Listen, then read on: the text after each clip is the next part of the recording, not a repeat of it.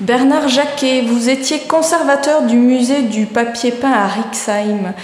À ce titre, vous êtes un spécialiste de l'histoire des arts décoratifs. Alors, nous nous trouvons précisément dans le salon d'hiver du château de Champlit, décoré de papier peint dit panoramique. Pouvez-vous nous en dire davantage sur ce type de décor? Ce type de décor donc euh, a connu un grand succès entre la fin du XVIIIe siècle et les années 1860.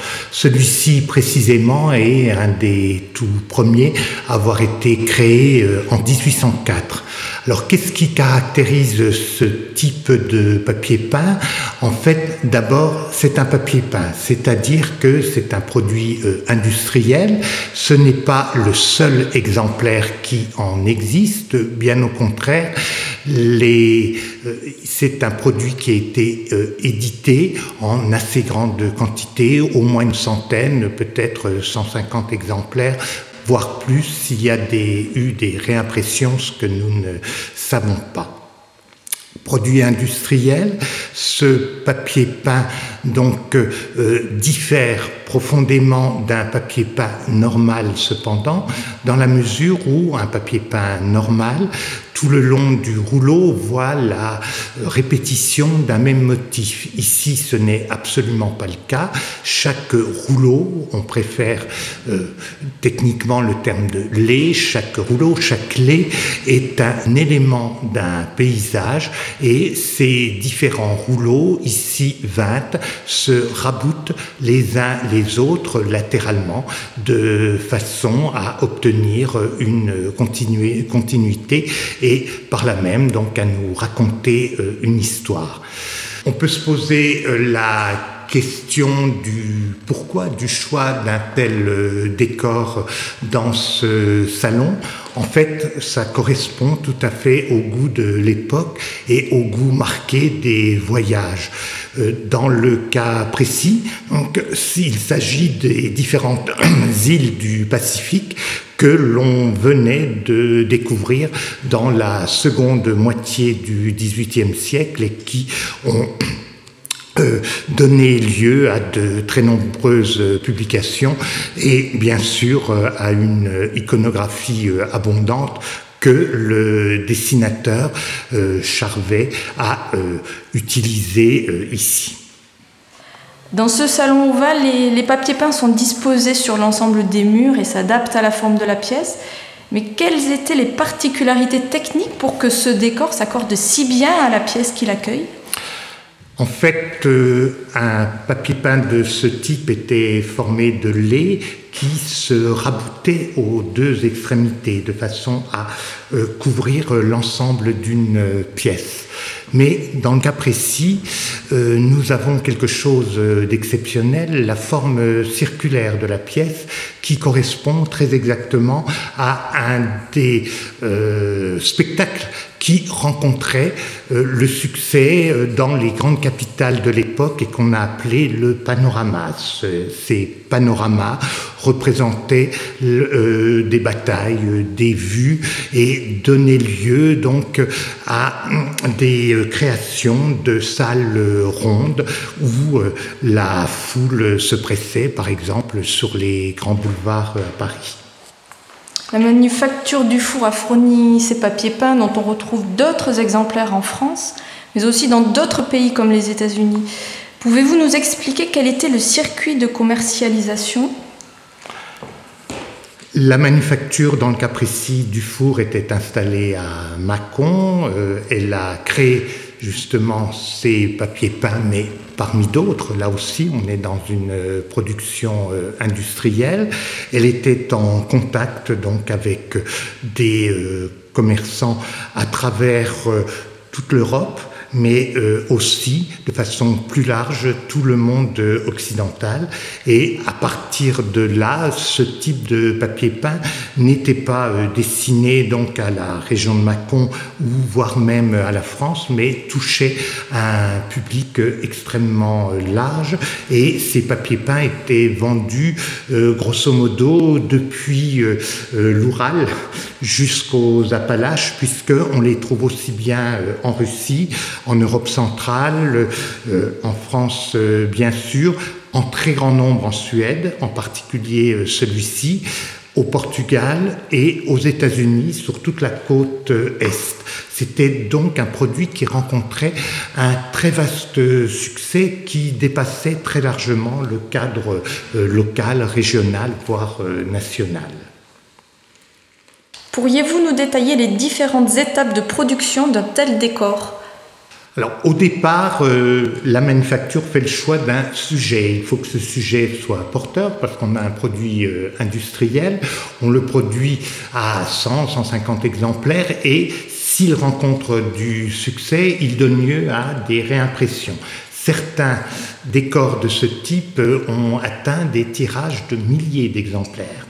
Donc Premier choix. Second choix, donc le dessin, ils font un bon dessinateur. Ce dessinateur, euh, Charvet, dans le cas précis, n'a jamais mis les pieds dans le Pacifique, mais en revanche, donc il a à sa disposition une importante documentation. Il va exploiter cette euh, documentation, à savoir des textes dans le cas précis, les textes de les récits de voyage, et puis euh, d'autre part les, images qui sont disponibles. Bien entendu, donc à partir de tout cela, il va composer un ensemble au demeurant euh, complexe puisque nous avons une juxtaposition de différentes îles qui souvent sont euh, éloignées de plusieurs milliers de kilomètres. Une fois que le dessin original est réalisé et a eu l'accord de la manufacture, on va graver des planches de bois. Euh, ces planches de bois gravées en relief, on peut estimer que pour un panoramique comme celui-ci, on en a euh, réalisé plus d'un millier. C'est donc euh, quelque chose de très coûteux en temps, euh, en matière, parce qu'il faut des bois euh, résistants, généralement des bois fruitiers, beaucoup plus euh, coûteux que la moyenne des bois. Et puis, une fois réalisé donc sa gravure, on va imprimer. Il y a autant de planches qu'il y a de couleurs et bien entendu la planche ne peut être utilisée que sur un seul rouleau. À partir de là, donc, vous avez une opération euh, longue qui euh, dépend du nombre d'imprimeurs que l'on va mettre à disposition euh, dans la manufacture pour cette réalisation. on estime que l'impression représentait à peu près euh, six mois de travail dans l'atelier d'une manufacture euh, importante comme celle du four. Une fois que c'est imprimé, vous avez l'étape de la publicité. On va réaliser un prospectus. On va, dans certains cas, réaliser euh, une gravure et euh, tout cela va être envoyé sur le réseau euh, commercial. Comme le papier peint est à l'époque en plein essor, vous avez des marchands de papier peint qui euh, sont installés dans la plupart des grands centres et à partir de là, donc ça va être diffusé une fois de plus depuis la Russie jusqu'aux États-Unis et dans les deux cas, on retrouve ce papier peint précis. On sait que le comte Alexandre de Toulongeon, militaire de carrière, a fait poser ses prestigieux papiers peints dans son château à Champlit vers 1804. Était-ce une pratique somptuaire relevant du luxe, du goût pour l'ostentatoire? Alors, contrairement à ce qu'on pourrait euh, imaginer, ce n'est pas à proprement parler un produit de luxe, c'est plutôt un produit de curiosité. Produit de luxe suppose naturellement un prix très important. Euh, si dans cette pièce, par exemple, on avait utilisé de la soie, là, on aurait véritablement pu euh, parler de luxe et la somme utilisée euh, représenterait quelques milliers de francs de l'époque. Alors que au contraire, puisque nous avons un produit industriel fabriqué en série, certes en petite série, donc on a un produit beaucoup moins cher et un type de papier peint panoramique comme celui-ci se vendait entre 100 et 200 francs or c'est-à-dire qu'il était euh, destiné donc à une clientèle euh, de notables, euh, beaucoup plus qu'à des gens extraordinairement riches. Donc la question qu'il faut se poser, c'est moins tant la richesse du propriétaire que son intérêt pour ce thème et la curiosité qu'il a développée, qui était bien entendu en rapport avec la curiosité beaucoup plus large de l'époque pour ce type de représentation.